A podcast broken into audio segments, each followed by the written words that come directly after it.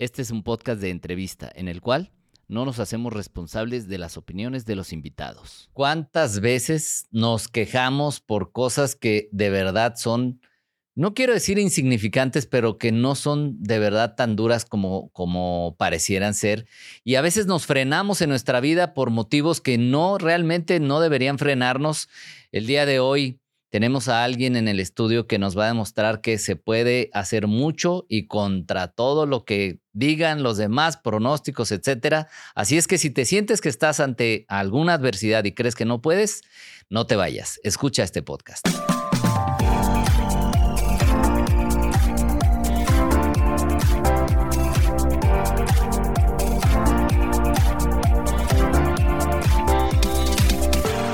¿Qué tal? ¿Cómo estás? Bienvenido, bienvenida de nuevo a un episodio más de este podcast Vive Más Libre. Yo soy Iván Marx y el día de hoy me siento muy contento por tener una invitada de verdad muy especial de la cual estoy seguro que vas conmigo también a, aprender. O sea, tú y yo vamos a aprender mucho de su historia, de lo que ella nos, nos viene a compartir el día de hoy. Ella es Dani Carrillo, es psicóloga, es conferencista. Ella tiene en la psicología un enfoque en psicología clínica y en la parte cognitiva conductual Ella desarrolla temas de motivación e inclusión social, busca difundir un mensaje que genere conciencia de la salud mental, la igualdad y valor personal con base en su experiencia de vida. Tiene una condición física especial que es llamada síndrome de Silver-Russell, que le ha hecho sufrir discriminación y bullying. Y si imagínate nada más, chécate esto, su pronóstico de vida al nacer era de un mes y hoy día, ¿puedo decir tu edad? Tiene 25 años, imagínate nada más. Bienvenida, Dani Carrillo, aplausos para ti. Muchas gracias. Gracias por aceptar la invitación. Gracias, Iván, la verdad estoy muy agradecida por haberme tomado en cuenta en haber estado en un especial aquí contigo. Para mí es algo muy importante. ¿Por qué? Porque finalmente eh, quiero generar conciencia y a través de tu plataforma, de tu red, quiero hacer de llegar el mensaje a muchas personas de que pues las limitantes están únicamente aquí en la cabeza. O sea, no porque una persona te, te diga no puedes, se la vas a comprar y literal te vas a sacar con el no puedes. ¿Cuántas veces te han dicho a ti no, vas a poder? muchísimas, mm. muchísimas veces me ha pasado desde la parte familiar, social, relaciones interpersonales, pero la verdad es que yo me siento con toda la capacidad para salir adelante. Creo que eso es algo que se lo debo mucho a mis abuelos, a mis abuelos porque ellos siempre me han dicho que la inteligencia se mide de la cabeza al cielo. No, pues entonces ya nos ganaste a todos, ya nos dejaste de calle a todos, ¿no? entonces, sí, o sea, la verdad es que de ellos he aprendido mucho, pues que todo se puede lograr si, si tú lo deseas. O sea, el hecho de que tengamos algún padecimiento, alguna enfermedad, alguna condición física, mental, etcétera, no significa que no puedes tener el derecho de salir adelante o de rifártela en lo que quieras hacer con tu vida. Y ser feliz, ¿no? Exactamente, exacto. O sea, porque la única persona con la que vas a estar el resto de tu vida es contigo mismo. Sí. O sea, vas a estar compartiendo tus momentos con muchas personas alrededor, pero ¿con quién es con la primera persona que te despiertas? Contigo. Con la que, persona que te duermes? Contigo. Entonces, si estás mal contigo, vas a estar mal con todo tu entorno. Claro. La verdad. Entonces, todo eso me han enseñado ellos, o sea que te tienes que sentir bien tú, amarte tú, para como tú te sientas, así vas a ver ahora sí que el segundo y el tercero. Para entender un poquito la condición que tienes, el síndrome de Silver Russell, ¿qué, qué es? Pues mira, más que nada, eh, este síndrome eh, viene siendo personas de talla y peso bajo. Ok. Eh, con las extremidades. Bueno, saben, sí, pues somos como muy delgaditos. O sea, que ya quisiéramos varios, ¿no? Ya quisiéramos. Yo tengo la ventaja de que como, como, como y, no, engordo. No, hombre, la envidia de todos, totalmente. Sí, sí, sí, sí. Entonces, esa es una de las, de las características del síndrome. También son, somos personas que tenemos, llegamos a tener problemas de vista. Yo, por ejemplo, el problema que, que he tenido, fíjate que este problema me empecé, me empezó a desarrollar desde ¿qué será? El kinder, Ujú, primaria más o menos, es el estrabismo. Ok. El estrabismo pues es el cuando uno, uno de los dos ojos pierde uno de los músculos y se empieza, o sea, se va de lado. Sí. Y esta, fíjate que este, esta cuestión, o sea, les comparto abiertamente, esta cuestión del estrabismo es algo como que me ha marcado muchísimo, porque hasta la universidad viví como comentarios muy burlescos, comentarios muy denigrantes, que todo el tiempo trataba de ocultármelo como, como, no sé, no, o sea, no te puedo decir como la forma en la que lo hacía, Sí. pero ya después, pues empecé a entender que es parte de mí. O sea, este es Dani, Ajá, ¿sabes? O sí. sea, no voy a cambiar para caerle bien a las personas o para la- que las personas me acepten. O sea, yo voy a ser así siempre. ¿Sí? Fíjate que también hay una parte de que me ofrecieron una cirugía ortognática, que es para hacerme una fractura en la mandíbula y ponerme un distractor para que se me expanda y se me recorra para adelante. Porque lo que pasa con el mandíbula es que está así. O sea, está más chiquita. Está la parte de abajo, está Ajá, hecha está hacia más atrás. chiquita, ajá, Ajá. exacto. Para los que nos están escuchando, que no están viéndonos, primero que nada, ojalá puedan ver el podcast en, en YouTube, pero para los que solo nos están escuchando, eh, ¿cu- ¿cuánto mides? Mido 1.30. 1.30 a los 1.30. 25 años, entonces para que más o menos, eh, yo lo que quiero es darle un contexto a la gente que nos está escuchando de, de- de- de la condición para que entiendan de qué estamos hablando, ¿no? Pero entonces decías que te querían hacer la cirugía y tú no quisiste, Fíjate que al inicio sí quería, por, por el, justamente por el tema del bullying, la discriminación, las burlas. Luego yo en mi etapa de adolescencia en la que no conseguí ahora sí que mi primer novio y todo. Y me enfocaba mucho en eso, o sea, porque incluso gente me lo llegó a decir, bueno, los hombres me lo llegaron a decir en Mm. su momento. Entonces, para mí era como la parte de, sí me voy a operar y sí voy a hacer esto, porque quiero, ahora sí que quiero parecer una persona Ajá, normal. Pero mi mamá me llevó a terapia y ella, pues, su rollo fue de que yo no puedo ver a mi hija todo el día comparándose o con la cabeza agachada. O sea, Iván, te lo juro, yo iba a las plazas con mis primos y yo me escondía detrás de ellos o iba agachada, cosas así. Porque para mí, cada que salgo a la sociedad hasta la Sí, fecha, sí, es claro. que, como el exorcista, ¿no? Me. Pero hasta la fecha, o sea, muy bien, ahorita ya no me importa. Antes sí me Ya aprendiste a afectaba. vivir con eso, pero en algún momento sí te Me afectaba. afectaba, o sea, yo, llegué- yo llegué al grado que no quería salir, Ujú. Porque era todo el tiempo como crisis existenciales. Sí. Del por qué nací así, el por qué y por qué y por qué. Y ahora sí que el por qué de mi condición es que mi papá usaba eh, sustancias ilícitas. Ok. Entonces es por eso, porque me hicieron estudios de genética en tres ocasiones diferentes, o sea, en ocasiones diferentes. A mi mamá también le hicieron estudios a ver si era, ella era portadora de algún síndrome. Y pues cuando preguntaron por mi papá, bien, gracias. Se fue por cigarros y nunca volvió, ¿verdad? Ok.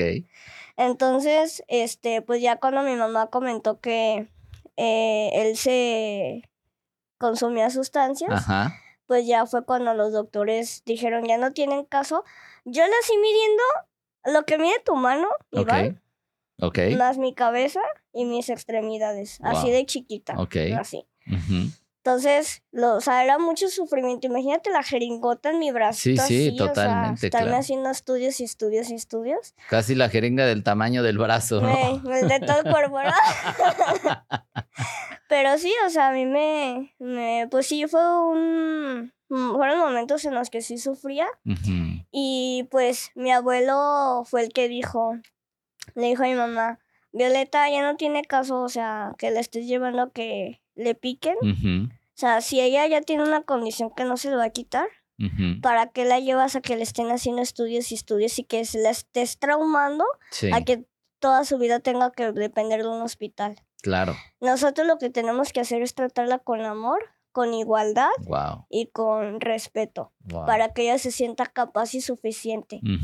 O sea, ni siquiera, ay, así lo voy a decir, a que se escuche fuerte, pero ni siquiera me llevaron a escuelas especiales ni nada de eso, Ujú. porque finalmente ahora sí que la condición que tengo es nada más física. Sí, sí, nada sí. más física, o sea, yo siempre estuve en colegios, Ajá. en muy buenos colegios, entonces, este, pues la verdad te digo, o sea, sí tuve muchísimo apoyo por parte de la familia, pero pues a los que más les agradezco el ser quien soy es a mis abuelos. Ok. ¿Y qué es lo que, qué, qué es todo lo que enfrentaste? Tú entras a la escuela, o sea, ¿tú en qué momento fuiste consciente de tu condición? Porque pues, cuando estabas bebé a lo mejor pues no te dabas cuenta, ¿no? Mm, me daba cuenta cuando iba pues a lugares públicos, no sé, a la iglesia o cosas así, que de repente los niños ya ves que son muy crueles. sí, ellos no les importa, cosas, ¿verdad? ajá. Sí. Y me volteaban a ver y se me quedaban viendo así como, digo, ¿qué, qué tengo? ¿Qué se te apareció la Virgen Ah. o qué no? O sea, ¿qué me ves? Ajá. Y ya, pues también eran momentos que me veía en el espejo y cosas así. O incluso había niños que se burlaban, o sea, habían muchos comentarios que, que sí fueron muy, muy dolorosos en su momento. Claro. Por ejemplo, me llegaron a, le llegaron a decir a mi mamá que si yo no era parte de este mundo. O sea, que si yo era un... Creo que le dijeron como si un extraterrestre o algo así. Y entonces mi mamá se enojó. Claro. ¿Cómo es posible? Y entonces, o sea, desde ahí también entendí que hay gente ignorante, hay gente que no tiene val- valores, hay gente que no tiene respeto.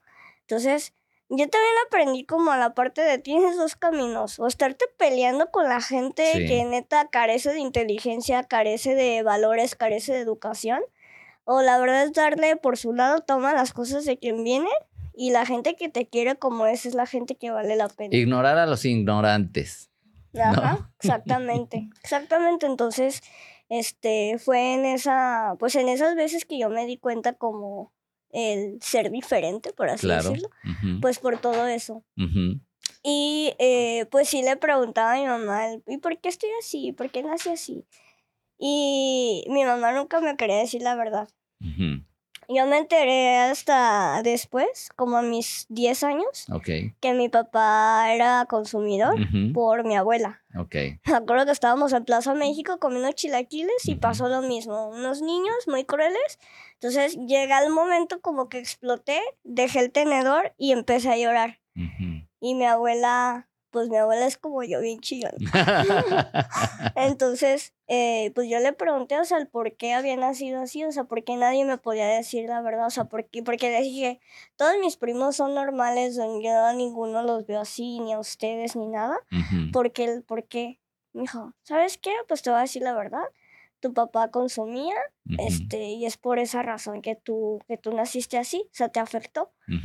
Y honestamente le agarró muchísimo rencor, odio y lo que tú quieras a mi papá porque Claro. lo hacía responsable. O sea, aparte de su abandono, o sea, como el, yo yo siendo niña, yo decía, ¿por qué, si- por qué fue tan cruel en hacerme esto? No.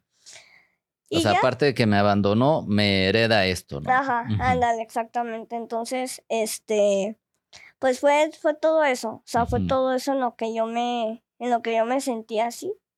Y pues te digo, poco a poco, con pues con pues con tratamiento psicológico lo fui trabajando y enfrentando. Ok. ¿Y desde cuándo estás con, con psicólogos?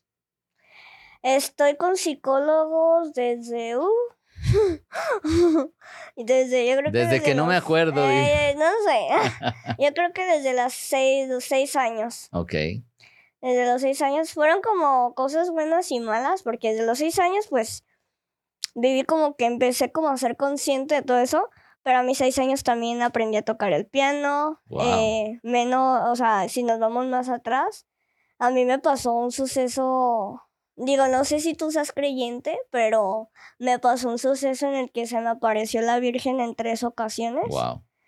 Y pues fue cuando me di cuenta porque, o sea, bueno, yo no me di cuenta, mis, mi abuela y mi mamá Ujú. se dieron cuenta porque en la casa no, ten- no teníamos imagen de la Virgen, no Ok. teníamos nada de eso. O sea, sí éramos creyentes, pero no teníamos Sí. imágenes ni nada.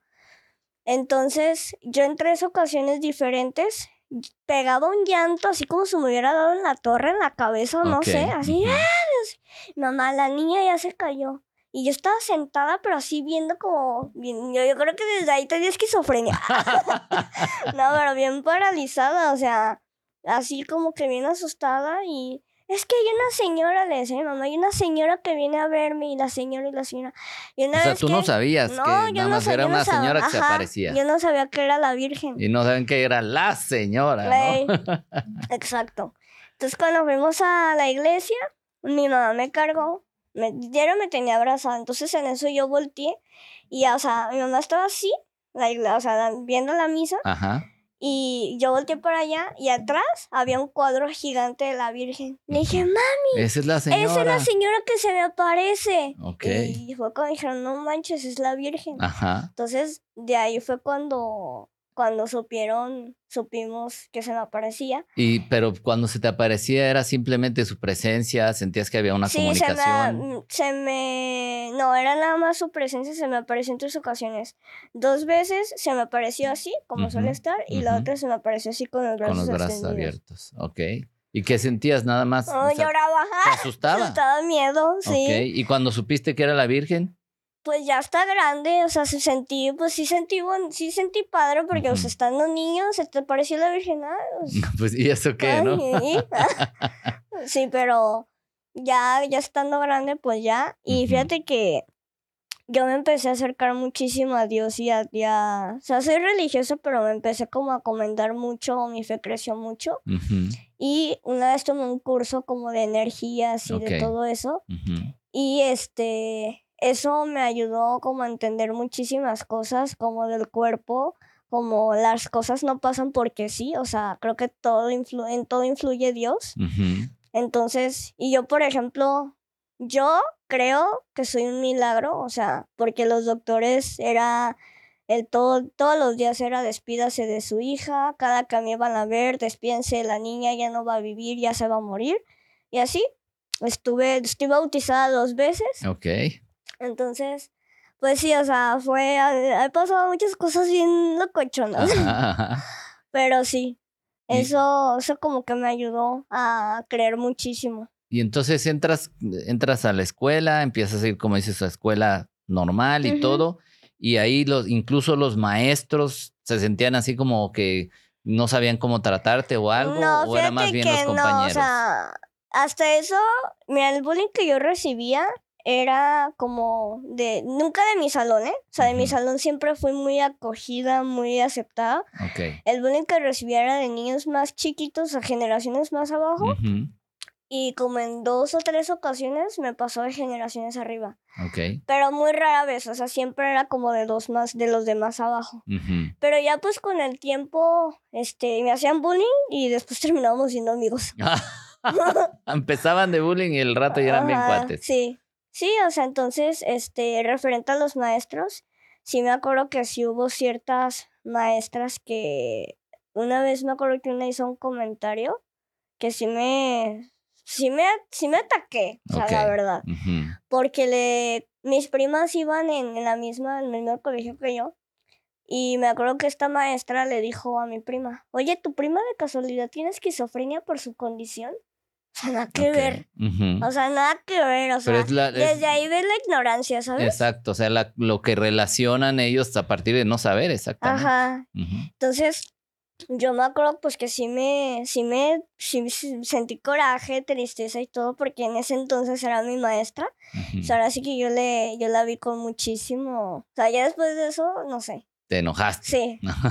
Tenías ganas de agarrar así de. ¿qué te pasa? No? Sí, o sea, entonces, este, y le dije a mi mamá, y mi mamá pues fue a hablar a la escuela. Ajá. Pero pues, o sea, no había, no había esta parte de que no sabían cómo tratarme. Ujú. Porque te digo, o sea, nunca he tenido conductas anormales o, o cosas así. O sea, siempre este, he sido una persona, he llevado una vida normal. Sí, Vaya. sí. Oye, ¿y cuándo decides ser psicóloga? Mm, en la prepa. Como te dije, yo, yo toco el, bueno, antes, ahorita ya dejé de practicar, tengo un rato que no practico, pero he tocado mucho el piano. De hecho, le, le canté a mi abuelo la canción de My Immortal de Evan, Evanescence. Ah, sí. sí, se la toqué. Ok. Entonces, eh, desde ahí, pues, mi abuelo me compró un teclado así gigante y me dijo que yo quiero que estudies música, yo te voy a apoyar en todo, porque él toca guitarra, o sea, que a él es- también le gusta mucho la música. Ok. Y ya, estando en prepa, en cuarto semestre, tuve la materia de psicología. Me em- empecé a ver como toda esta parte de las neuronas, neurotransmisores, el encéfalo y todo eso. Y dije, ahora, como que me hipnotizaron, dije, Ok. "Mm, de aquí soy. Y ya en sexto, entre quinto y sexto que tenías orientación vocacional, pues para saber qué quieres estudiar, nos hicieron un examen y salió en mi examen que yo iba para administración. Ah, O sea, dije, ¿qué, que, ¿qué les pasa, no? No, o sea, olvídenlo, ¿no? ajá. O sea, yo neta... Vuelvan, a diseñar esos, ¿no? O sea, esos cursos de vocacional, ¿no? Ajá.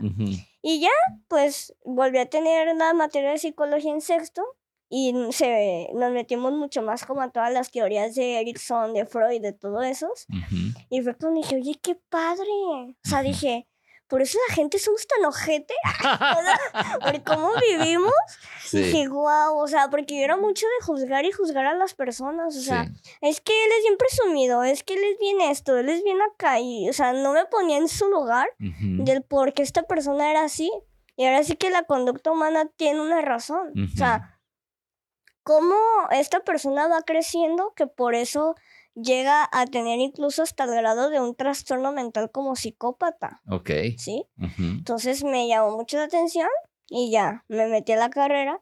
Y mi mamá llegué con mi mamá, mamá, tienes que pagar la inscripción a mi universidad, ya me metí a la carrera. Y me dijo, ¿cómo? ¿No ibas a estudiar música? Dije, no, ya me cambié de carrera, o sea, ya me...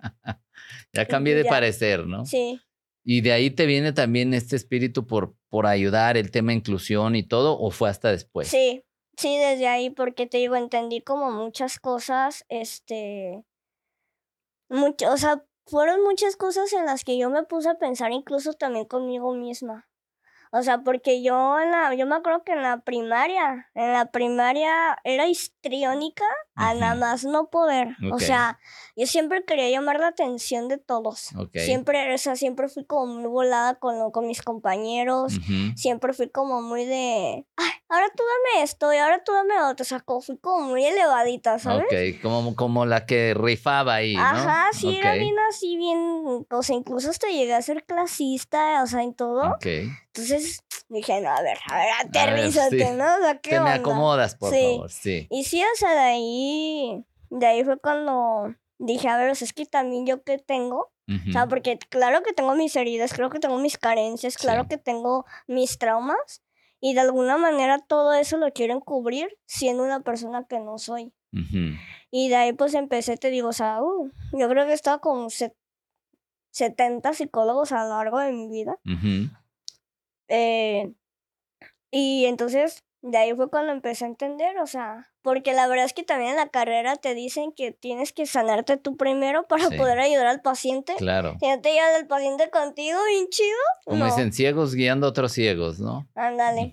Sí, entonces eso, eso fue lo que me ayudó mucho como a, a decir, ay, yo, este, yo quiero trabajarme a mí y entender a otras personas, el por qué el ser humano es como es, o sea, por qué la gente que roba, por qué la gente que, que humilla, por qué la gente que engaña, por qué la gente, todo, o sea, literal, toda conducta tiene un porqué. Ujú. No somos así por nomás, o sea, incluso desde seguir patrones, Ok.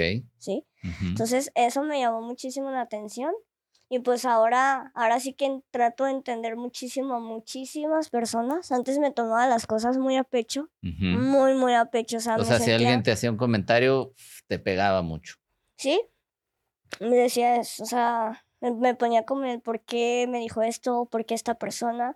Pero ahora, como, di, como me dice mi abuela, toma las cosas de quien viene. Si una persona me hace un comentario, perdón por la palabra, pero un comentario estúpido, ahora sí que lo tomo de la persona que es. Claro. Sea, entonces, y lo veo desde la parte de, a ver, esta persona me está diciendo esto y esto y esto y esto de cosas. ¿Cómo se ha de sentir Claro. consigo misma? Para sea, estar Se agrediendo está a otro, ¿no? proyectando. ¿sí? Literal, se está proyectando conmigo porque literal todo el tiempo somos espejos de las personas. Ujú. O sea, si yo llego y te digo, ay, ¿sabes qué? Iván, la neta, ese color se te ve bien ojete, o sea, no, no te va. Y yo A lo mejor, y a lo mejor a mí no se me ve bien, Pero a ti se te ve súper bien y yo por hacerte sentir mal, porque no soporto verte que se te va súper bien y a mí no se me ve bien, yo te voy a hacer sentir mal para que te lo quites. ¿Y tú sí ves que hay muchas personas que hacen eso? Sí, Sí. ¿Y lo hace consciente o inconscientemente? inconscientemente. Ok.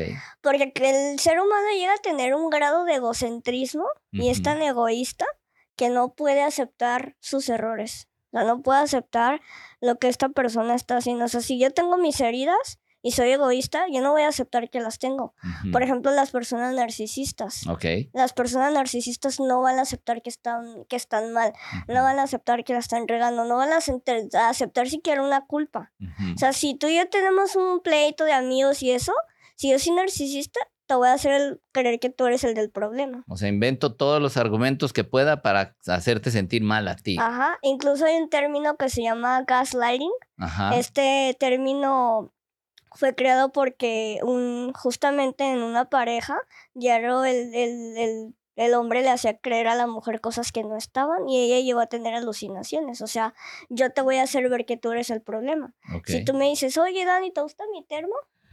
¿Cuál termo? Pues este, el que está aquí. ¿Cuál termo? O sea, nada que ver.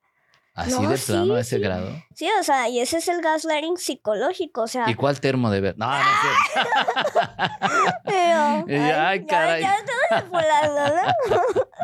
ya sé. No, o sea, y ese es el gaslighting, o sea, psicológicamente, o sea, o sea, ya es una llegan- manipulación tremenda. Sí, o sea, es el, ¿sabes qué? Es que te estoy esperando para cenar y no me avisaste. Yo sí te avisé. Ahí están Ujú. los mensajes. No, mira, aquí, no sé qué le haces al celular, yo sí te avisé. Ok. Entonces ya es el grado de qué pedo, o sea, yo sí, no es cierto, no Como me- diría alguien, yo tengo otros datos. ¿no? Literal. Oye, ¿cuáles son los retos que tú consideras que han sido los más grandes que tú has enfrentado? Mm. Ay, no, pues sí son varios.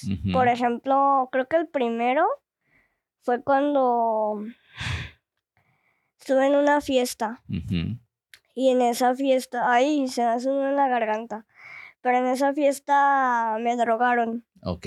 sí. Y O sea, me- a propósito y sin darte cuenta, alguien hizo su maldad, por así Ajá. decirlo. Ujú. Sí, o sea, me acuerdo que me empezaron a decir que yo en ese entonces iba con una pareja que tenía en ese entonces y me empezaron a hacer insultos de que, ay, este, eh, ¿cómo? El, la kermés no es aquí, cosas así, te equivocaste de fiesta. Por mi estatura y Sí. todo eso, yo traté de ignorar todo, pero cuando, o sea, llegaron unos chavos, o sea, fue, son como flashbacks, porque llegaron unos chavos y me acuerdo que llegaron como con un... No, no, no me acuerdo cómo es el nombre de ese aparato, pero son dos mangueras, Ajá. que es como shot. No me Ah, acuerdo cómo. no sí, ya sé cuál, tampoco me acuerdo el nombre, Ajá, pero que, sí. que- que de ahí te servía, ¿no? Llegaron y me dijeron, a ver, queremos, queremos, ¿cómo me dijeron? Queremos ver qué anda contigo. Y pues yo en ese entonces, o sea, tenía 17 años, o sea, en ese entonces mi autoestima estaba mal, o sea, buscaba la aprobación y todo eso. Entonces Y- dijiste, para, como para pertenecer, hago caso. Y dije, ah, está bien, entonces le tomé porque me dijeron, es tequila, que no sé qué, dije, ah, va. Pero después eh, me empecé a tener comportamientos que no son, no, sea, por más borracha que estuviera, no Sí. son de Fer. ¿sabes? Sí, O sea, sí. Empecé a, hacer este bailes exóticos. Ok. Me empezaron a decir de quítate la ropa y comentarios muy obscenos, muy Mm. vulgares. Ujú. Y en ese entonces, el, el que era en ese entonces mi pareja, pues ahora sí que no hizo algo para, defenderme. Ajá. Solo, solo era, él decía de, ya no le estén dando eso, vean cómo está. O sea, no fue bueno para sacarme de la fiesta. Yo me acuerdo que terminé en un baño, solo me acuerdo que salí corriendo de ese baño y dije a esta persona el nombre, no lo voy a decir, pero le dije, por favor, ayúdame. Me acuerdo que nada más me desmayé. Ya no me acuerdo de nada. Al día siguiente terminé en urgencias y después terminé en la procuraduría. ¿Por qué? ¿Por qué te llevaron a Procuraduría? ¿Para, para- ¿Fuiste a hacer una demanda o qué? Sí, porque yo le había dicho a mi mamá que me habían violado. Mm, Este, o sea, las, las, los comportamientos que yo tenía eran muy, muy diferentes a los que yo, yo solía hacer. Sí. Y cuando llegué, nada más me acuerdo que me desperté y habían muchísimos policías. Me estaban revisando y me hicieron una. Una. Un ¿Cómo se llama el estudio? Como un antidoping. Ah, ok, sí. para ver qué. ¿Qué, pues, qué qué sustancia mete, o sea, qué sustancia o qué grado de alcohol. Y salió que me habían metido éxtasis. Wow. Y era, pues, a- por eso era como mis comportamientos sensuales, ¿no? Este.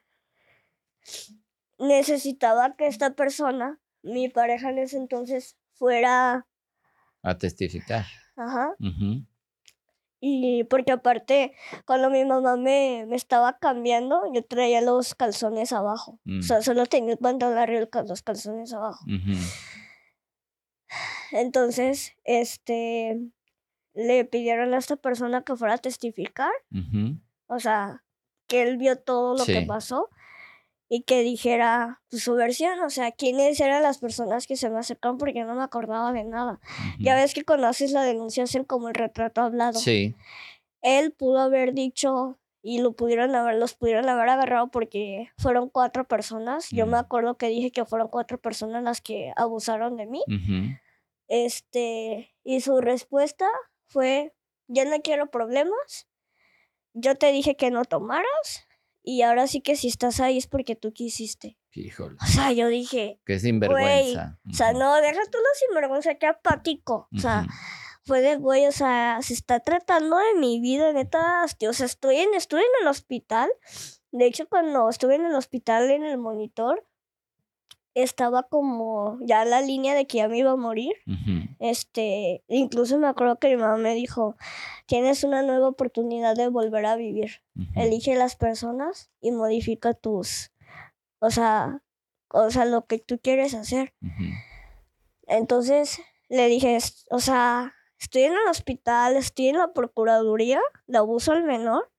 O sea, hay un chingo de policías alrededor mío preguntándome que si me acuerdo. Si no me acuerdo de nada, o sea, son como puros flashbacks. Gente que se reía de mí, o sea, hombres, así todo alrededor.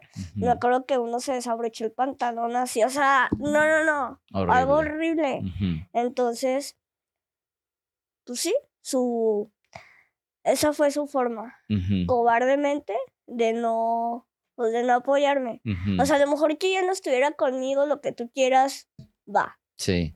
Pero yo le estaba pidiendo su, su testimonio, o sea, ve y declara tú, yo no me acuerdo de muchas cosas, o sea, me drogaron. ujú.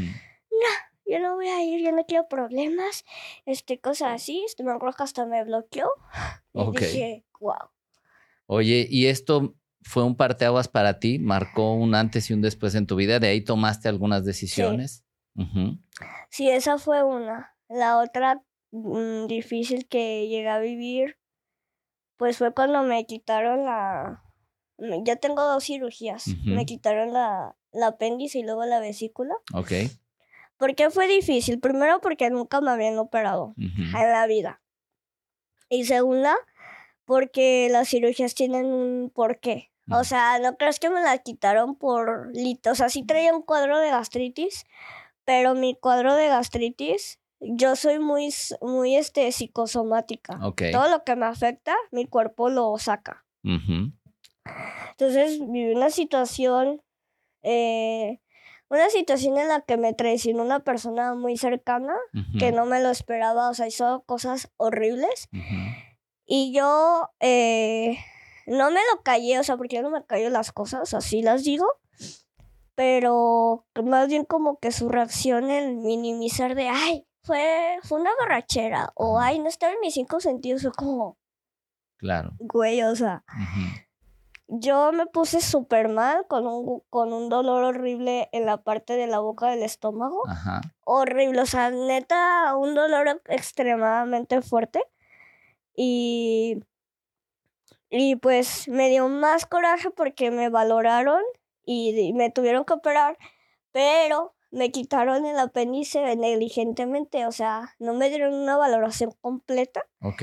Y cuando lo mandaron a patología dijeron, ¿como por qué?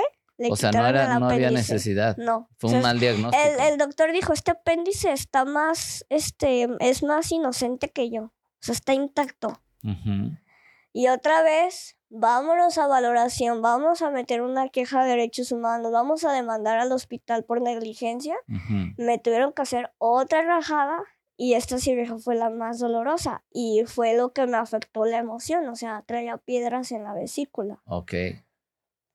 Y esa fue, fue otra, o sea, otra razón, a lo mejor no como la primera, pero sí fue algo muy fuerte porque sí se trata de una persona cercana que pues, nunca en la vida me esperé que me fuera a traicionar de esa manera. Y, hablando de estas cosas, tú dices, tienen una relación, entonces, eh, yo creo que así tú dices, soy somática, creo que todos en una medida somos somáticos, entonces cualquier cosa, enfermedad que tengamos tiene que ver con, con un suceso, con una emoción? Sí. ¿Sí? Todas, incluso el cáncer. Ok. Las personas que tienen cáncer es porque tienen mucho rencor, o sea, muchas emociones, pero el cáncer se da porque te estás guardando tanto tu emoción negativa, porque el cáncer no me vas a decir que se siente bien chido y bien bonito y te lo decora, ¿verdad? O sea, es un tumor. Sí, claro. Entonces, todo lo que tú te estás guardando y guardando a un futuro y te lo digo porque ya lo comprobé con una persona que falleció cuando estuve en el hospital.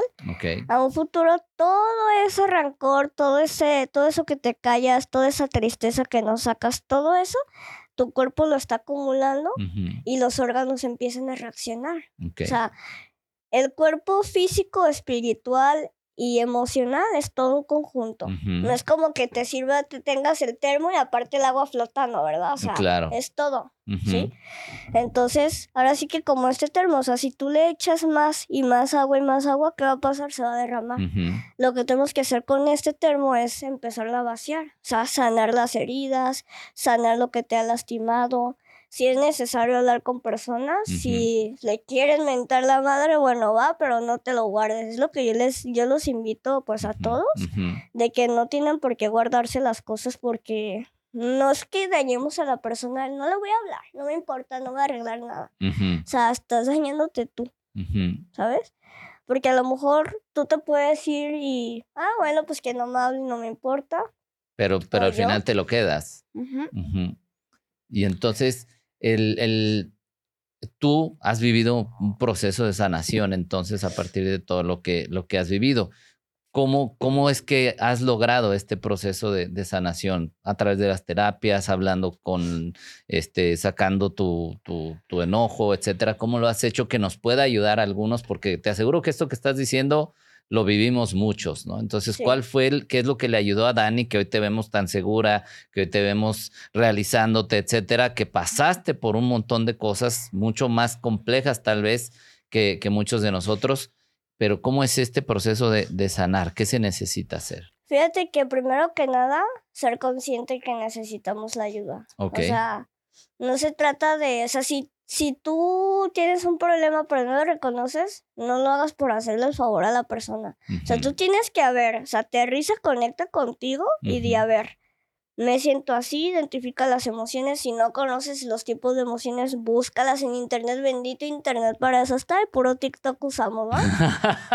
sí, exacto. Pero sí, o sea, yo les aconsejo eso, o sea, que busquen el cómo se sienten y sé consciente, o sea, porque el que ya hayas olvidado o que ya haya pasado tiempo no significa que ya sanaste ni que ya perdonaste. Ok. Es algo que estás cargando a lo mejor no con la misma intensidad que en el momento que te pasó, pero lo sigues cargando. Y eso es en los mecanismos de defensa. Si alguien te traiciona, y no lo sanas, ¿qué va a pasar? No vas a permitir que nadie entre a tu vida. O vas a generalizar, que es una distorsión cognitiva. O sea, es decir, todas las personas me van a traicionar solo porque una me traicionó, una es importante, me traicionó, entonces todas las van a hacer. O sea, empiezas a ver, oye, me pasó esto, me impactó muchísimo, era alguien que yo quería, que con quien confiaba muchísimo. Y entonces empiezo a desconfiar de todo el mundo por esa cosa, porque, por esa persona, perdón, porque no me estoy haciendo consciente. Es un, es un mecanismo de defensa. Sí, o sea, empieza así, o sea, a, generalizar de que todas las personas te van a, lastimar.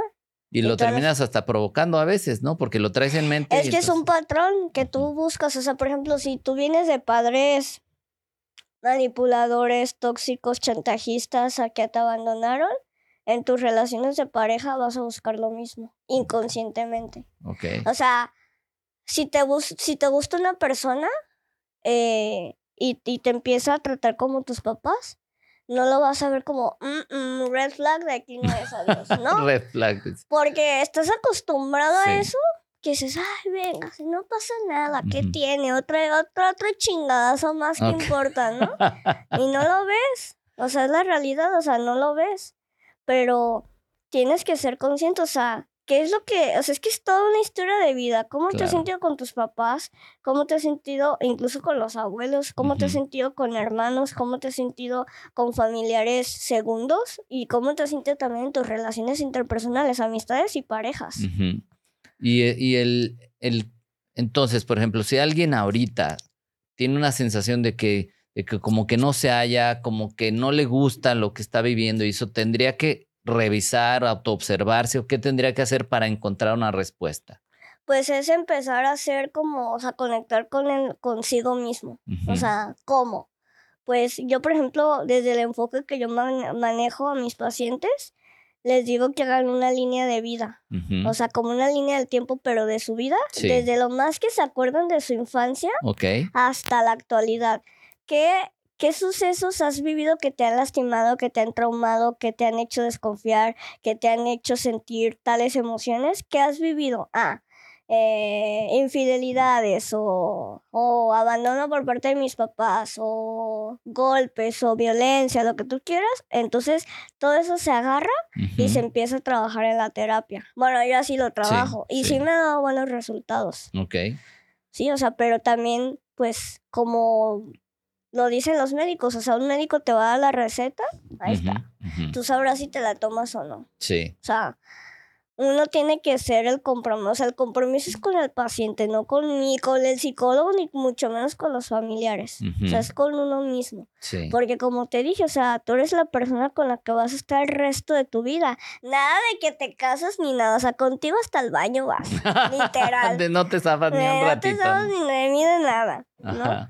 Entonces, este, es- esa es la forma en la que uno tiene que, que conectar y tiene que empezar a aprender. Ujú. O sea, porque claro que si una persona te, te hizo daño, claro que vas a tener la emoción, claro que vas a tener el sentimiento y claro que estás en tu derecho, ¿sabes qué? No te quiero, a la- o sea, te quiero en mi vida, adiós. Ok. Pero lo trabajas tú, o sea, lo sacas. ¿Y cómo llegas a esa seguridad? Porque evidentemente tú, eh, desde todo el bullying, todos los comentarios, todo lo que viviste, y lo, lo dijiste hace ratito, tenías tu autoestima por los suelos, casi, casi, que, que no es, no es este exclusivo de tu condición. Creo que todos en algún momento de nuestra vida vivimos eso.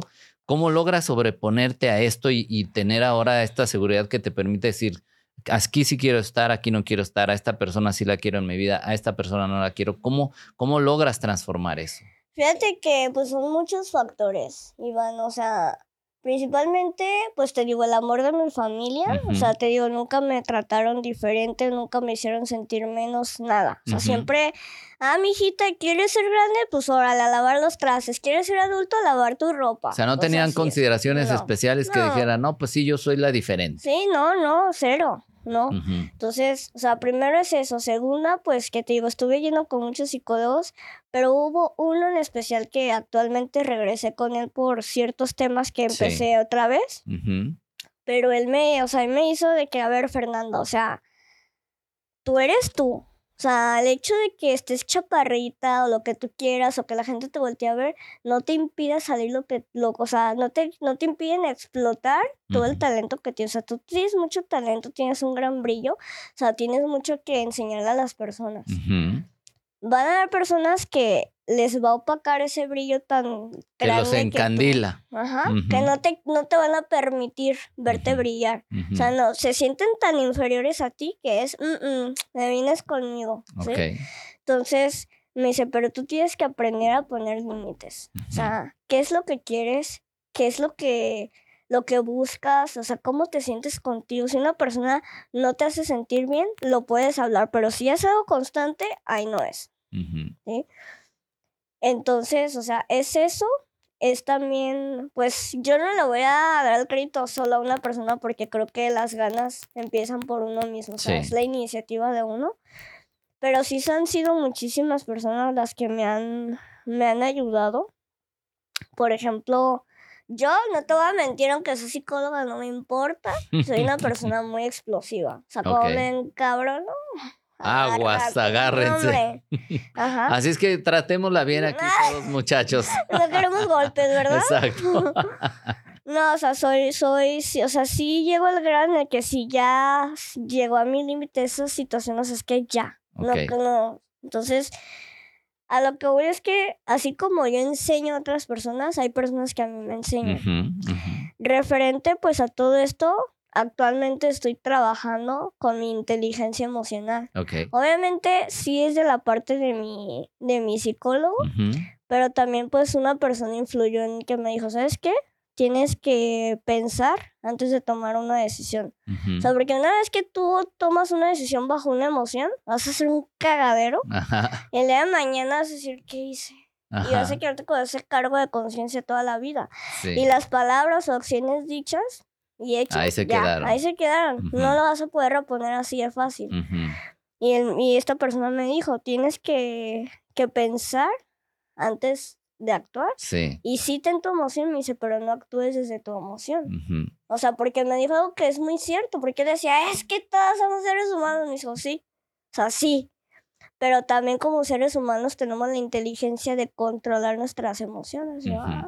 Vente a terapia conmigo. Ah, vas a, ahora tú vas a guiar a mis pacientes, ¿no? Ujú. Entonces, ¿Y dónde está el, el punto medio entre, entre no ser esa persona explosiva donde dice, sí, ya, y chin marín, así como va, y quedarse más bien en el, en el sobreanálisis, en el, ok, es que debo hacer la inteligencia emocional, por lo tanto, pues mejor aquí me quedo, mejor lo pienso, lo pienso, lo pienso, lo pienso, y ahí te la puedes vivir pensándolo sin actuar. ¿Dónde estaría el punto medio entre puedes estas dos? buscar soluciones. O sea, incluso el escribir o lo que tú quieras. Él menciona mucho escribir. Que eso lo, o sea, está este problema, ¿qué posibles soluciones? Así tienes un libro de soluciones, Ok, pero ¿qué es lo que vas a hacer tú para resolver ese problema? ok. O sea, porque ahora sí que puedes resolverlo o mal resolverlo con Ajá. una emoción, Ajá. pero ahora sí que si lo haces desde tu tranquilidad y es aplicar el tiempo fuera. Hay una técnica en el cognitivo conductual que es tiempo fuera. O ¿Cómo sea, es deja el problema como está. Si te estás peleando con una persona, si está enojada, déjala. Retírate, ponte tú a hacer otras cosas, dobla la ropa, Ajá. trapea, así, desde lo básico hasta ponte a hacerte una actividad. Ya que tú también te sientas más tranquilo, tranquila, regresa al problema, no con el afán de, ahora sí, ya Sí. me calmé, ahí voy con tocho morocho. Ya, no. calmadito, pero ahí vengo a Eh, darte el madrazo, Ajá, ¿no? o sea, es, es irte y ya que te sientas más tranquilo, ya que analizaste también qué es lo que, qué es lo que vas a resolver, regresas con la persona y ¿sabes qué? Y comunicación asertiva, es lo que le falta a mucha gente. O sea, porque estamos acostumbrados a, a decir groserías, a gritar, a hablar golpeado, a evadir. O sea, todo eso es violencia psicológica. Sí. ¿sí? Entonces, uno tiene que aprender a poner límites, sí, pero con comunicación asertiva. O sea, esa es la comunicación. Expresar lo que, lo que no te parece, pero poniéndote eh, en un papel de empatía también, Ujú. pero sin que lastimes a la persona. Porque claro que le puedes decir, este, ¿sabes qué, Iván? La neta, tu postura me choca. O sea, no estés así, ¿sí? Ok, Está bien, déjame. Sí, o sea, yo te puedo decir así, pero te lo digo, o sea, es, tengo que buscar la forma. Sí, claro. ¿Sabes? Ujú. Entonces, ay, no. ¿Ya te aburrí? Mm, Ya, ya hay que cosa, ¿sabes? Sí, o sea, ¿no? Entonces hay que, hay que saber, saber cómo decir las cosas. O sea, todo tiene un tono de voz y las palabras correctas. Ok. Entonces, eh, yo digo que ese es el punto medio. O sea, buscar las soluciones para saber cómo, cómo vas a enfrentar. Si eso no te resultó, vete al plan B o al plan C o así. Ok. La autoestima. ¿En qué se basa la autoestima? Pues ahora sí que, como dice su nombre, autoestima, amor propio. ¿sí? Y el autoestima, pues, implica desde lo básico hasta pues ahora sí que lo top. Eh, yo, por ejemplo, lo describiría o lo conceptualizaría desde la forma en la que, cómo tú te percibes. Cómo estamos acostumbrados. Fíjate, o sea, fíjense bien, ¿eh? Cómo alguien cuando te dice, Pongan atención, hasta los, los volteo a ver aquí a todos en el estudio. Fíjense cómo bien. alguien llega y te dice, ay, no sé, ay, Dani, qué bonita camisa. Mm, no, hombre, queda bien aguada, no tengo nada acá, o sea, me- se me ve todo, o sea. Y, sí hasta, y si supieras lo que me costó. Ey, es más, es una cortina, ahí la hice, ¿no? Entonces, estamos acostumbrados a que cuando nos dicen un halago, le ponemos un pero. Le Ok. damos una explicación que nadie te pregunta. A lo mejor ni te das cuenta de que es una cortina y ya te dije. Pero estamos acostumbrados a que cuando alguien nos dice qué bonito, qué guapo te ves, o que esto y el otro, estamos acostumbrados a un pero. Ok.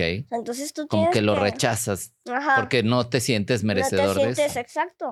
O no te sientes lo suficiente de que no, uy, no, no, hombre, ni me bañé. Entonces, o sea, tienes que empezar a aceptar los comentarios, aunque te cueste creértela, pero así se empieza. En vez de que pongas un pero, acepta con un gracias. Ok. Oye, pero me siento en deuda porque le tengo que decir que el de ella también, la neta, su blusa se le ve de la fregada. pues no. O sea, con que tú digas, ay, muchas gracias. Y ya. O sea, uno tiene que empezar a aceptar eso, primeramente. Dos, en, en el higiene y el aliño. O sea, uno tiene también que, no importa que esté en tu casa todo el día, o sea, tienes que, uno tiene que ser asiático, asiática, ¿por qué? Porque tiene que buscar la forma, o sea, de sentirse bien consigo mismo. O sea, la verdad. Ujú. Yo, por ejemplo, antes sí era de que no salía Ok. tres días y no me bañaba, ¿no? Y ya las Dices, ¿para qué si nadie, si no voy a ver a nadie? ¿no? Ajá.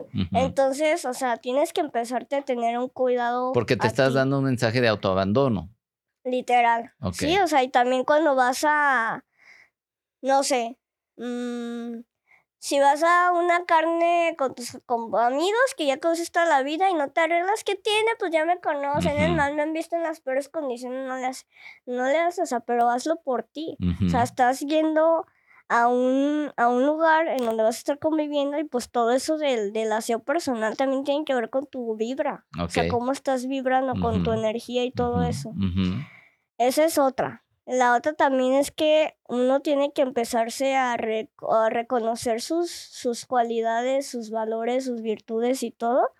Y empezar a aceptar lo que es. O sea, si por ejemplo yo te digo, oye Iván, te felicito, qué padre tu estudio. Y tú me dices, ay, sí, Dani, la verdad es que sí, me siento muy contento. Estamos acostumbrados a que cuando uno responde así, dice, "Mm, qué egocéntrico. O sea, O sea, primero te, hago, te haces el halago favor". y luego no te gusta que te lo acepte, ¿no? Ajá. Ajá. Entonces, este, o sea, eso está, si tú aceptas eso y reconoces y el decir sí, ya sé, o sea, la verdad es que me la rifé, Ajá. me costó mucho, trabajé mucho y la verdad es que estoy- me siento contento, eso también es autoestima, Ok. porque estás dándote, ahora sí que el valor de todo lo que has hecho, estás reconociendo tu esfuerzo y no estás bateando el halago que te están dando. ¿sí? ¿Y cómo fue para Dani pasar en tu experiencia viva personal, pasar de, de esos sentimientos donde todo el mundo te observaba, te llegaban a atacar, etcétera, etcétera, a decir, ahora me vale madre si te gusta o no te gusta, si te gusta cómo hablo, cómo me he visto, cómo soy, etcétera? ¿Cómo pasaste tú? ¿Qué, ¿Cuál fue ese proceso que tú viviste? Pues principalmente, pues te digo, o sea, fue un todo. Fue, también le quiero dar gracias a este, sí le voy a dar el nombre y el crédito completamente. Hay un, hay un sanador que me está viendo, a mí y a un amigo nos está viendo y la verdad es que él se enfoca mucho como en la parte de las energías, más aparte él es fisio- fisioterapeuta. Sí, Se llama Josué Baturoni. Uy, no, chulada, chulada de hombre ese señor. ok. Ese joven, señor. Ese jovencito. Sí, la verdad es que él me ha ayudado a, a aterrizar, o sea, a ver muchísimas cosas de... Porque yo a veces voy con una idea de que no, y que yo esto y me dicen, "Mm, estás actuando desde el ego, mm, estás siendo soberbia, mm, sabes que yo te recomiendo, o sea, te lo hice con, o sea, de verdad que sientes que te lo hice con todo el amor del mundo. Por eso yo tengo esta libertad de decirle, como si fuera mi psicólogo, ya hasta le dije, ¿sabes qué, Josué? Ya cóbrame terapia, ya. O sea, ya, ya te voy a pagar a ti, la verdad. Pero sí, o sea, la verdad es que me, él me ha ayudado muchísimo. Eh, te digo, también Polo Bejarano, que es mi psicólogo, me ha ayudado. O sea, también mi familia, pero pues principalmente yo, en el sentido de que yo, yo he decidido romper con todos esos patrones. Claro. Yo he decidido abandonar como el todo el tiempo estar al pendiente de quién volteó, quién me dijo, me están poniendo atención, las cosas así. O sea, yo sé que estoy aquí en tu momento, si ya están en TikTok o jugando Candy Crush o durmiéndose. pues ya será, ellos, ¿no? será O su, ellos se lo pierden. sí. Sí, entonces, este, obviamente pues sí me faltan muchas cosas que pulir, ningún ser humano es perfecto. No, claro. Pero pues yo creo que sí he madurado, incluso hay, eh, hay un amigo que, que ya te presenté y esta persona me ha ayudado muchísimo, o sea, de una forma en la que muchas personas me han dicho, desde que estés con esta persona, eres otra, o sea. Estás, o sea, eres como más noble, eres como más, este, más movida. Ay, yo, "Ah, antes era qué, o qué?". Entonces, ¿qué era antes, no? Pero sí, o sea, de- me, O me sea, cuidar dicho- con quién estás también, la- la- las Sí. personas que están cerca de ti. Sí, o sea, es el- eh, ahora sí que yo uso mucho una frase de ahora sí que busco quien me sume y no quien me reste. Los que me resten, ahuecándole. Circulando. Ey, lléguenle, ¿no? Entonces, este, sí, o sea, te digo, ahora sí que hay que buscar a las personas que, que sí te están sumando, que sí te están aportando. Y como mi abuelo una vez me dijo, y sí es cierto, me dice, tienes que ver quién está en la pobreza ¿Cómo? En la pobre, en la, me dijo, en las, en las buenas todos están, ujú. pero en la pobreza y en la enfermedad, ahí date cuenta quién va a estar. Y Claro. esas personas que estén ahí, Ujú, ahí de, o sea, de ahí agárrate, no de las que estén cuando tengas dinero, ujú. no de las personas que estés cuando estés haciendo co- podcast o conferencias o así. O sea, agárrate a las personas cuando neta estés batallándole, quienes te están apoyando. Y Claro. ahorita que sí estoy en una situación difícil, sí me doy cuenta quiénes sí valen la pena y quiénes no. Es una forma de depuración, por así decir, ¿no? Ujú. Ok.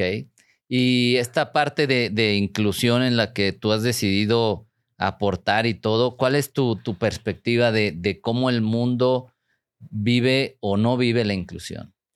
Pues de que muchas veces hasta la fecha, o sea, hay muchísimo machismo. O sea, he sabido de muchos, eh, de una amiga, por ejemplo, que ella estudió economía y en su casa le han hecho comentarios así de que eso es nada más para hombres, ¿qué haces en esa carrera? Ok. Es como, güey, o sea, ¿Qué te pasa? ¿qué pedo? O sea, ya supéralo, neta, Ajá. ya no estás en un pueblo, ya no estás en 1800, o sea, Ajá. ya actualízate.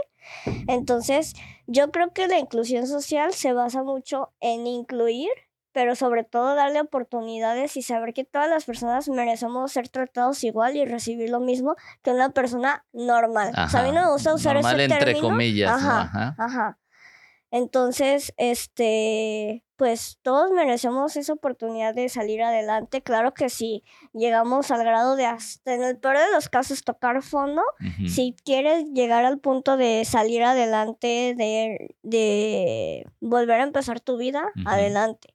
Pero para mí eso es, eso es algo incluyente, o sea, desde las personas con discapacidad, desde las personas con, con diferente color al de uno, de, per- desde personas a, este, a enfermedades mentales, desde personas a que, a que son de otros recursos, o sea, no importa de dónde vengas, literal, ni cómo seas, ni quién seas. Como dice mi abuela, las personas valen por lo que hacen y lo que aportan, no, no, no lo que tienen. Sí, claro. Porque mira, el dinero, así, se va, literal. Sí, Yo ya sí. lo viví. Entonces, este, tiene uno que, que también incluir, o sea, desde que tú eres incluyente, es cuando tú jalas a una persona que estás viendo que no está pudiendo, oye, espérate, o sea, eres muy capaz, tienes talento, vente. Porque a veces hasta las mismas personas se, se sabotean de un no puedo, no tengo los recursos, no tengo la gente, no tengo lo que sea, ¿no? Entonces, en vez de decirle, no, sí, mi hijo, ya, no, ya, supéralo, ¿no? O sea, es buscar soluciones, Sí. buscarle soluciones a la persona y pues ser una red de apoyo. No, sol- no resolverle, Sí. pero sí darle un empujoncito. Oye, y, y la parte, hablamos de que, de ¿qué hacer cuando nadie cree en ti? Tú viviste mucho el que, que mucha gente dijera, no, pues no, tú, tú déjala que sueñe, etcétera, etcétera. Pero hubo, ya me dijiste, tus abuelos que creyeron en ti, que estuvieron ahí, pero ¿qué hay, qué le puedes decir a las personas que que no creen en ellas mismas, porque tú para lograr lo que has logrado, tú has tenido que creer primero tú en ti, ¿no? Sí, fíjate, Iván, en, paréntesis, a mí por mi talla, bueno, por mi tamaño, siempre me hicieron burla de que nunca iba a poder manejar un carro. Ok. O me hacían burla de que por mi condición nunca iba a encontrar a nadie que me quisiera que se fijara en mí, o que por lo que tú quieras. Sí. Así, así te la pongo. El otro día agarré la comenta de mi mamá, le dije, malas llaves. ¿Qué? ¿Estás loca? Le dije, sí, las llaves, estábamos en estacionamiento. Le dije, así de que un ratito. Sí. Ay, Fernanda, está bien. Y ahí andaba, yo creo que sudando ahí toda pálida. pero dije, o sea, güey, yo puedo manejar un pinche carro. O sea, a mí un carro no me va a detener. a mí un carro no me va a manejar. Yo voy a manejar el carro. Sí, sí, sí. Y yo agarré la troca, la aprendí. Y le dije, dime cómo hacerle. No sabía, pues no. Dime cómo hacer. Pero parece Mete segunda, que no sé qué, y la palanca y saca el clutch y se arre. Nada más que sí me veía así, ¿verdad? Muy pegadita, sí, sí. Sí, no alcanzo, pero así, o sea, entonces, yo lo que les vengo a decir a, a las personas que no llegan a creer, pues, principalmente los limitantes las tienes tú mismo. No tienes por qué permitir que alguien, ni porque se burlen, ni porque te critiquen, ni porque lo que tú quieras. Va a haber gente muy envidiosa, va a haber gente que con baja autoestima, va a haber gente que no cree en sí y te quiere jalar a que tú tampoco creas, pero no, ese es rollo de, de esas personas. Sí. O sea, si tú quieres hacer algo, arma un plan. Oye, quiero ser millonario. Ah, hoy sea, los, el dinero no crece, ¿verdad? Así de los árboles. ¿Qué vas, qué estás haciendo para, para ser millonario? Nada. ¿ah? ¿Cuál es tu plan? ¿Qué, ¿Qué, es la, para qué eres bueno? Ah, para, no sé, hacer comida china. Ah, em, ¿tienes presupuesto para comprarla? No. Entonces es buscar, o sea, planes como hacer un bazar o vender cosas que ya no utilices o, incluso una colecta. Buscar y ya de ahí poco, o sea, claro, porque mucha gente lo dice, es que eso es humillante, humillante robar, humillante matar, humillante hacer cosas ahora sí que ilícitas.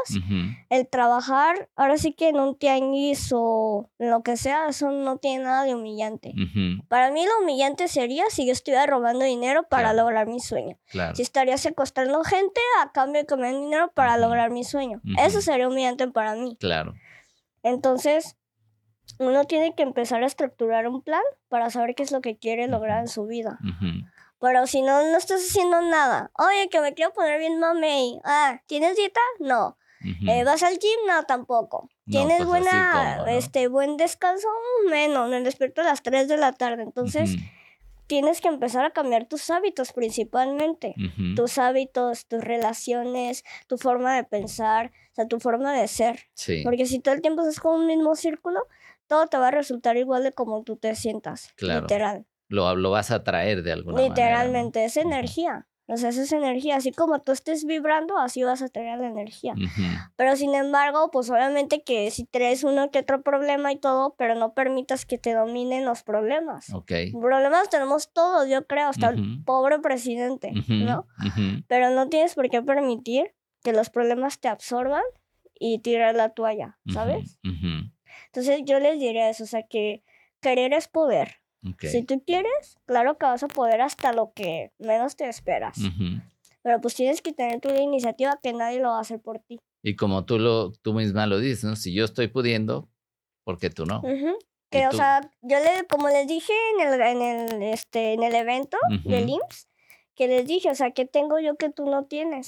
O sea, hablando desde la parte, no, no material, o sea, a lo mejor, ah, Dani, tú tienes autoestima ya no, ok, pero lo puedes, puedes trabajar en eso. No es como que tengo un Mercedes Benz así, uff, y que no lo puedas comprar. O sea, no, no hablo de lo material. Hablo desde la parte del talento. O sea, uno tiene que reconocer su talento y exprimirlo más no poder.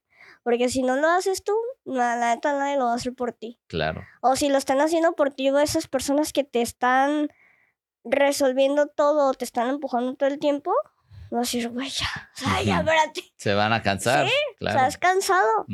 Y te digo porque yo de la pareja que te platiqué, de la, del, del suceso que viví, yo con él siempre era buscar soluciones, él era el, lo jalaba de hay que hacer esto, hay que, o sea, bien movida yo y él era, ay, ay, luego. Y te cansas de cargar eso. ¿no? Ya, digo, hombre, ya. Los que no, los que nos están escuchando, si la vieran así las expresiones que hace con la mano, Mentada de madre. mentada de madre, exactamente. Sí, no, es que de verdad sí llega a cansar. Sí, o sea, sí. es que de verdad es que a veces el amor te cega, pero neta, hoy por hoy cambia también mi chip. O sea, tienes que buscar un equipo, eso es una pareja, es un equipo.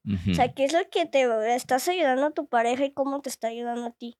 Claro. O sea, no puedes estar todo el tiempo salvándola, rescatándola, resolviéndole. Y si ves que él está bien a gusto, así, tú ahí en no. Ya no hay equivalencia. Sí, no, o sea, y si es cansado, o sea, no porque literal le estés cargando, pero sí llega a ser un cansancio psicológico. Claro.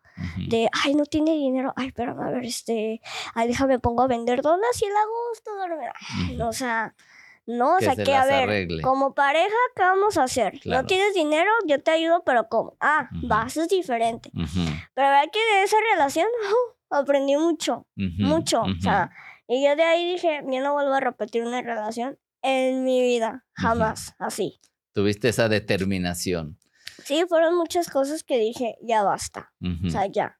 Entonces, ahorita, este, pues sí, o sea, uno tiene que buscar unirse con las personas, pero que tengan tus mismas ganas, no capacidad. Sí. Porque eso, pues, es como ser mm, excluyente y lo Sí. que buscamos es inclusión. O sea, si una persona no tiene la misma capacidad que tú, pues jálalo. Ah, Claro. sabes que yo le hago así, tú cálale así a ver si te sale. Ah, Pero el otro tiene que responder también. ¿no? Sí, obviamente. Ujú, O sea, es un, es un ganar-ganar. ujú. Y tiene que ser algo recíproco. Porque si lo haces tú desde la expectativa, mm, o sea, ya no. Ya no es lo mismo. Claro. Me encanta, Dani, todo lo que nos estás compartiendo. El tiempo se nos ha ido rapidísimo. Tienes Sí. demasiado, demasiado que aportar. Eh, pero quiero agradecerte todo lo que nos has dicho, eh, todo lo que nos has compartido. Para mí eres un ejemplo de verdad de que a veces uno dice, no, es que si tuviera esto, si fuera aquello, y al verte a ti, cómo, cómo hablas con esta seguridad, cómo estás logrando lo que te propones, cómo dices, sí, claro, yo puedo, yo le entro.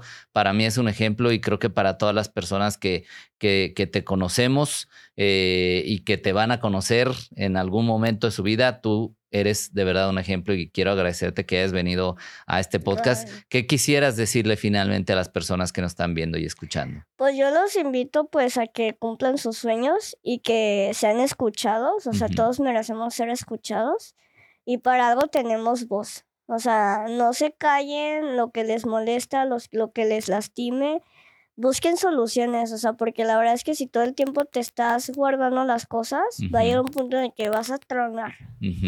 La otra es que pues te invito, los invito a todos a que si en algún momento puedas tú aportar en algo con una persona que le esté pasando mal, en cuestión a los enfermos, en cuestión a gente que no tiene que comer, que vestir y que tomar, pues ahí también, o sea, ahora sí que pequeños granitos de arena, como decimos un amigo y yo. Si actúas bien, así, así se te recompensará. Claro. Y no hacerlo desde, ay, déjame, le doy dinero a todo el mundo. si Nomás para ver si me, se me recompensa". multiplica 70 veces no, 7. o sea, pero cuando haces algo de corazón, de verdad se te regresa muy padre. Y se siente padre aparte, o sea, el ayudar, el Claro, ayudar de corazón. ya trae la recompensa. Sí. Y aparte, pues también invitarlos a que no permitan que nadie les digan que no pueden, ni siquiera su, su voz interna, Ajá. su esquizofrenia. Ah, no es cierto. No, o sea, que nadie, nadie, nadie tiene la última palabra más que tú mismo. claro. la verdad. Si es que, pues uno tiene que saber, saber buscar soluciones y salir adelante y pues creer en ti, porque la única limitante la tienes tú y con la persona que vas a compartir el resto de tu vida hasta la eternidad es contigo mismo, literalmente. Entonces, pues yo los invito a esto y que pues juntos, ahora sí que podamos hacer un mundo mejor, o sea, pero Claro. literal. Sí, sí, sí. Literal, o sea, que, que todo esto que estemos platicando pase a muchas personas y a lo mejor muchas otras no les va a caer el 20, a otras sí, pero con las que sí, con las que sí me quedo y con las que no. Si tienen alguna duda, pues que nos busquen. Claro. ¿Verdad? Y hablando de buscarte, ¿dónde la gente te puede contactar? Si das consulta también, ¿dónde pueden buscarte para consulta, etcétera? Pues mira, yo les estoy, yo les doy toda la información por Instagram. Ajá. Ahí te paso mis redes sociales, Sí. este, por, in- por, por contacto. Ujú. Igual a ver si las puedes poner ahí en el, en el canal, pero pues igual en todas las plataformas de TikTok, Facebook e Instagram. Ujú. Me pueden encontrar así como Dani Carrillo. Dani con I latina. Ajá, Ajá. Dani con I latina, Dani Carrillo. Y ya, pues con todo gusto yo voy a estar ahí resolviendo sus dudas, consejos y pues también haciendo mi chamba, Ajá. que es pues lo de psicología, Claro. que me apasiona. Muy bien, pues gracias Dani, gracias por haber venido, de verdad me encantó tenerte aquí. Ya habíamos estado intentando lograr esta, esta cita y por, Por fin, fin. por fin aquí estamos y de verdad gracias, gracias por haber venido. No, al contrario, Iván, gracias a ti por la invitación y pues sí te voy a tomar la palabra del libro, ¿eh? Claro, por Sí tomar la palabra. Pronto, ya está diciendo aquí que va a escribir un libro. Exacto. Muy bien. Bueno, pues con esto vamos terminando ya este episodio. Mucho que hemos aprendido y con el gran ejemplo de Dani Carrillo que nos acompañó el día de hoy. Si estás escuchando este podcast en Spotify, no olvides calificarnos ahí donde están las estrellitas de preferencia con 5. Y si estás en el canal de YouTube, no olvides suscribirte y dejar algún comentario. Mis redes sociales, arroba Iván Martz Oficial. Recuerda que Martz es M-A-R-T-Z, arroba Iván Martz Oficial. Y bueno, pues simplemente agradecerte. Gracias, infinitas gracias. Y no olvides que me encanta que estés aquí.